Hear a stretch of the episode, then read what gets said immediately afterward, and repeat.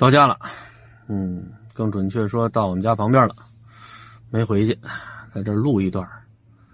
嗯，媳妇刚给打电话，你到哪儿了？我刚停下车，嗯，我说在广渠路上呢，给自己留下一半的时间，这不叫说瞎话，这不叫说瞎话，叫把时间变得有弹性。每个人都有自己的小秘密，我这个秘密呢，算不上什么秘密。我媳妇也不傻，啊。他估计呢也能猜出来，我八成是说瞎话呢。但是我这瞎话呢，多少得靠点谱啊，不能说他一打电话说刚从学校出来，啊这就容易穿帮。什么事儿？你这五点了才从学校出来？哎，我说走了三分之二了。哎，这我媳妇儿估计我离家就不会太远了。这每个人呢有自己的秘密啊，有自己的隐私。这个秘密呢和隐私还不太一样。隐私属于秘密的一种，但是应该是比秘密更重要。好比说，不少男同志偷着藏私房钱，这就属于秘密。你甭管是为了买包烟啊，还是为了和朋友外头喝酒去，手头宽裕点这是自己的秘密。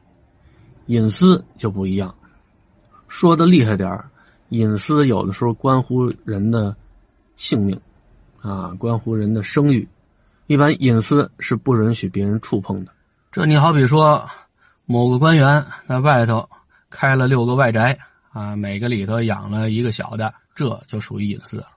当然了，有的官员人家心大，不在乎，官场应酬的时候还都敢带出来，啊，人家不避讳，那说明人底子硬啊，后台横，人不怕。但是有一些谨慎的，如果不说给他双规喽，不是说吊儿郎当入狱，谁都不知道。人外宅里头还有几个比他小三十岁的如花似玉的大姑娘呢，这就是隐私。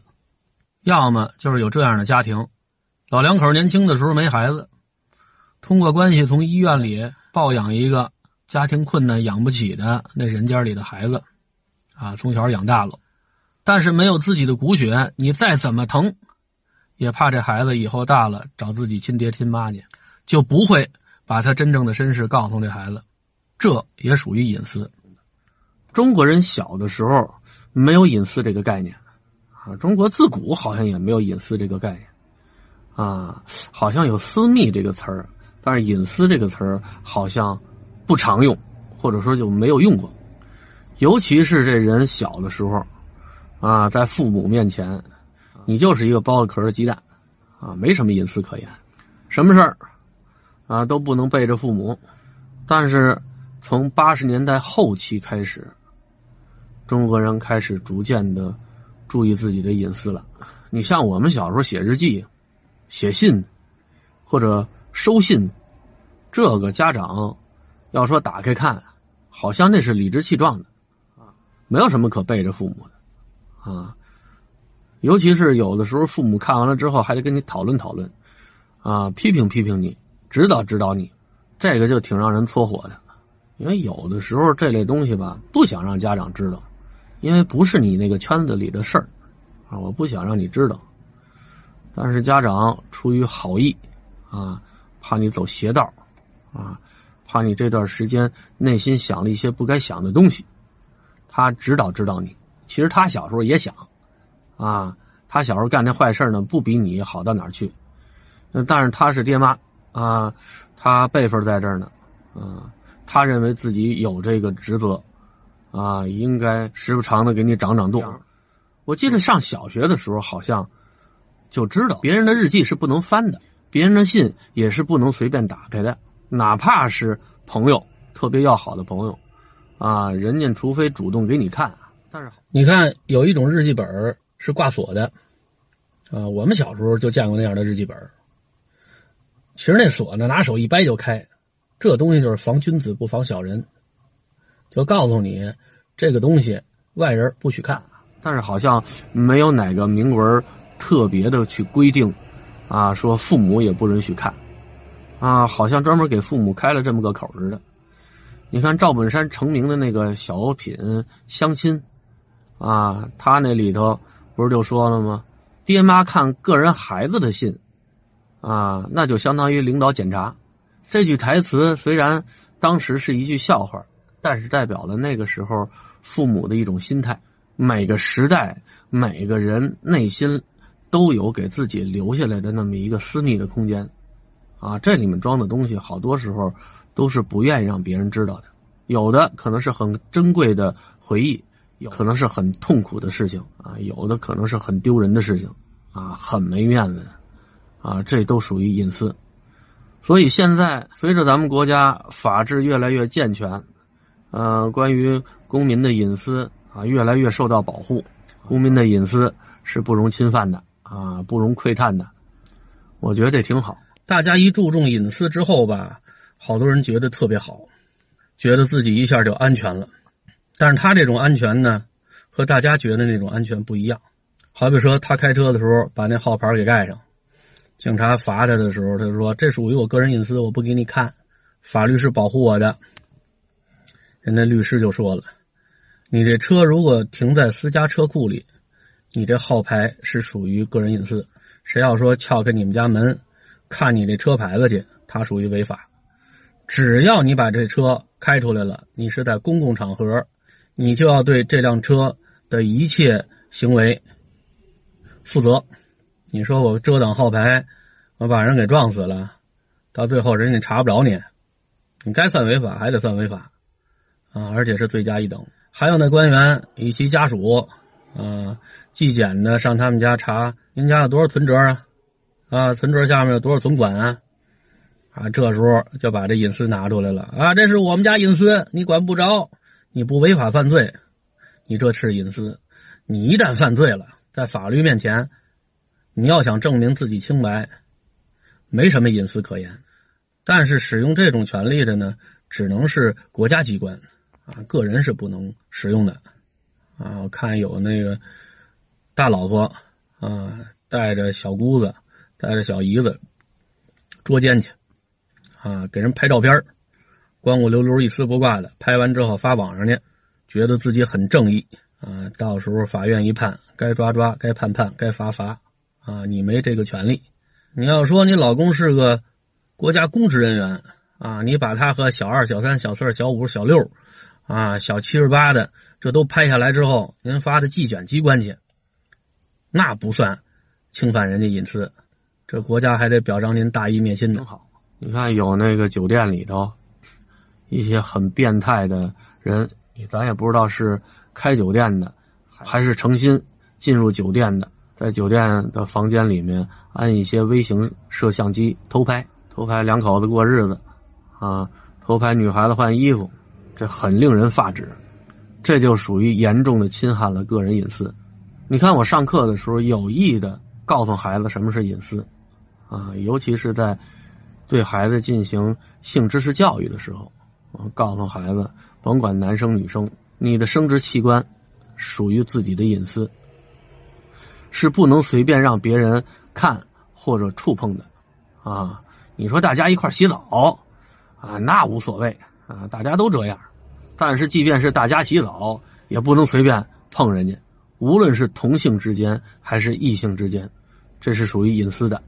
因为现在社会上，啊，有各种各样心态的人，虽然大部分人都属于心智健全，啊，心态也很正常，但是还是有一部分人是属于那种传说中的变态，他就喜欢通过窥探。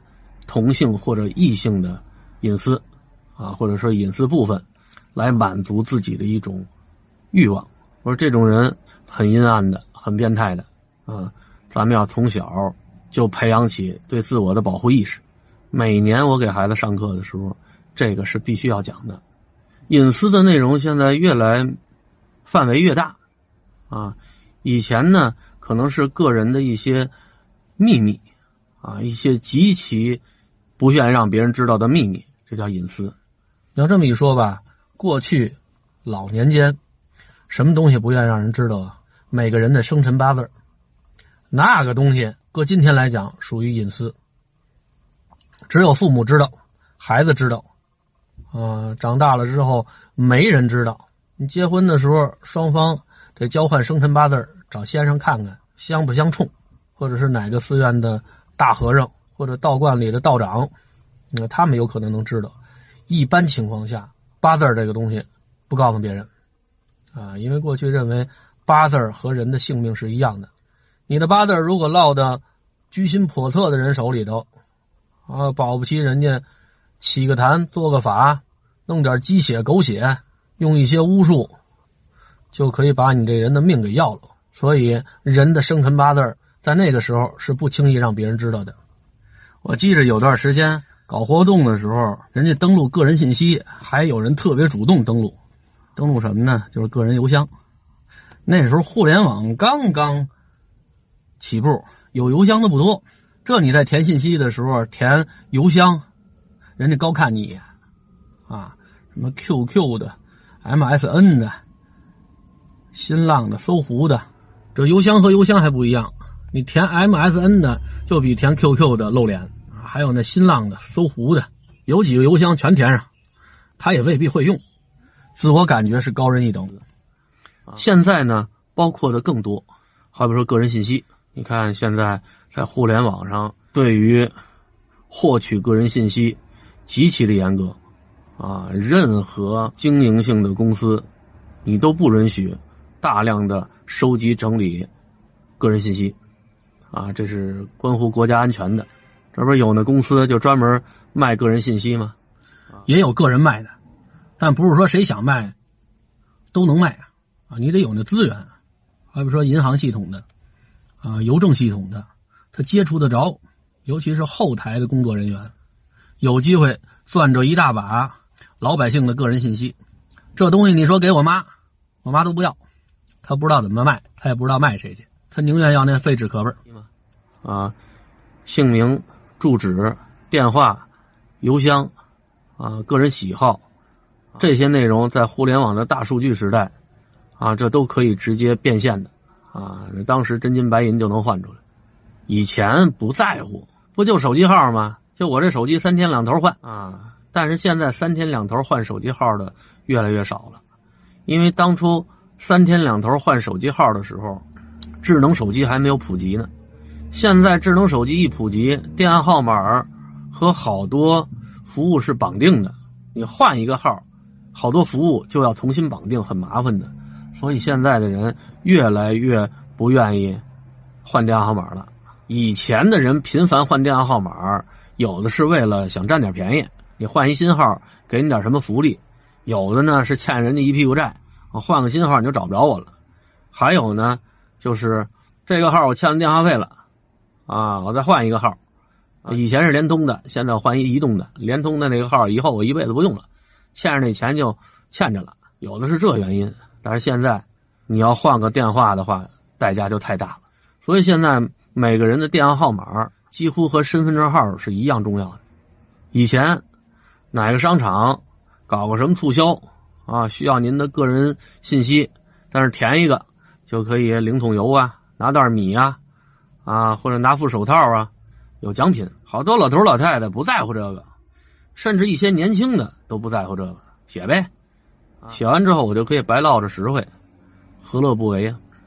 就不重视啊，所以大量的个人信息就是通过这种方式被别人获取了，所以后来发生的许多电信诈骗，啊，人家一上来就叫你的名字啊，就说你们家门牌号。就说你的身份证号和家庭住址，啊，甚至你在哪消费过什么，啊，你在哪儿办了什么事儿，这对方在电话里面都能说得很清楚，啊，然后人家再说我是国家什么什么机关部门的，啊，你涉及到了什么什么案子里头了，你要想自证清白，啊，你先得交一笔保证金，啊，或者什么理由，反而让你往这对方打钱，啊，打一笔不够再打几笔，就这些套路，啊，让好多人都上当了。如果对方不说那么多个人信息的话，这边这人呢可能就不会上当。人家一张嘴说的倍儿清楚啊，马上你就会联想到这是不是真是公安系统的呀？我的个人信息他怎么知道那么清楚啊？那肯定是真有这事儿呗啊！其实呢，这些骗子呢就是在网上花钱买了你的个人信息啊，挨个打呗。我一天打一百个电话，怎么我不能？成功的诈骗一个人，我一天碰上一个上当的，我这一个月就吃下来了。所以现在国家严格管控个人信息，也是为了打击电信诈骗。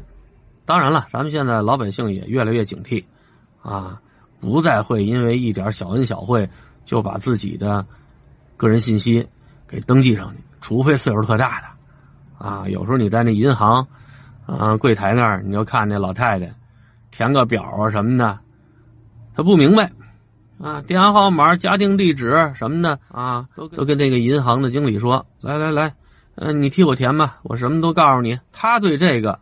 没有防范意识，所以你看，现在银行内部人员作案的特别多，啊，一做就是大案子，啊，把人家存在他那儿的上百万、上千万的现金私自转走，他怎么有那手段啊？谁让你当初不防着他呢？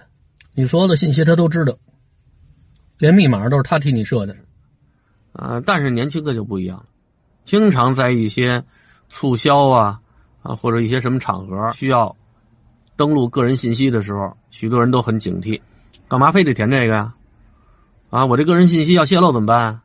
所以针对这种情况啊，呃，现在推出了一些有利于保护隐私的商品。这是我收到的最呃最小的一个快递了啊！你们什么东西？这个知道吧？这样的，微信扫码呼叫车主，往常都是把电话号码。放的方向盘前面那点儿，嗯，万一您那车停的不对地方，人家让你挪车，嗯，知道怎么联系你，正好两片我给我车上贴一个，给我媳妇儿贴一个。哎，对了，你车上有一个这个吧？有，你都好多年了。啊？有好多年？那你那上头为什么还有那个电话号码啊？什么呀？为什么你那上头还有电话号码啊？就你说什么呢？就这个，就这个东西。我那个挪车电话号码搁那上面好多年了。啊，那这个呢？你不是说你也买这个了吗？没买？那我说给你一个，你说你说我车上有。我车上有挪车电话，我要这干嘛呀？嗨，你那么逗我啊？我那意思就是你有这个比放电话好，这电话谁都知道你电话了。有时候你万一不想让人知道你电话呢？哦，行，回头我试试。嗯，因为有的人不愿把电话搁上呢。别人扫码看到的是虚拟号，打此号码，你的电话会响，你可以手动关闭隐私保护，这其实挺方便的。先得把这个玻璃擦干净，我先得做这一步啊，我这玻璃不算干净，别贴外头啊，贴外头就贴反了啊，从车内贴，我这么贴呢是反的啊，咱从里头看是反的，从外头看呢是正的。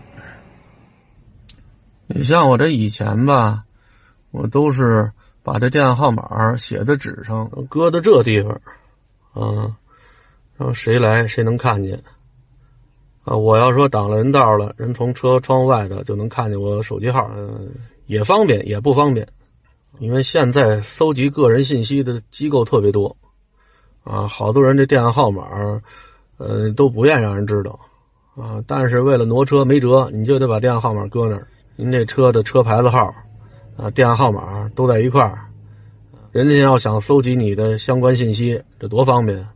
你看怎么没人收集自行车的信息啊？您这车再破，也是一个四个轮的机动车，这车牌子可以比较客观的反映一个人的经济水平。说实在的，就我这个新能源的小蚂蚁，加一块不到七万块钱，人家收集我这个信息呢，意义真是不是太大。但我这要一大奔，啊，他妈拉蒂，不是谁妈拉的，玛莎拉蒂，啊，他妈叫玛莎。您那车要是一辆烂不唧唧的车，呵，那值了钱了。